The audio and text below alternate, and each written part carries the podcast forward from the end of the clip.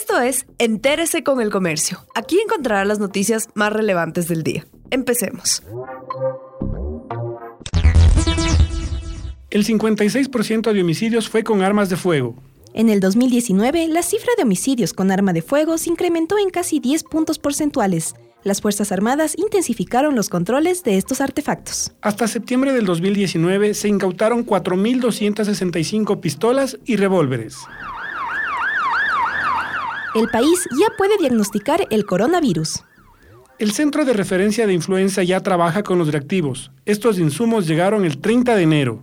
Mientras tanto, los envíos de mercadería desde China registran retraso en su llegada al país. Frente a ello, los importadores buscan opciones. Algunos señalaron que si continúan los problemas, podrían buscar proveedores de otros países. Cita de Moreno con Trump para acceder a acuerdos. El presidente Lenin Moreno se reunirá el miércoles con su homólogo de Estados Unidos, Donald Trump. La agenda comercial es prioritaria, explicó el canciller José Valencia.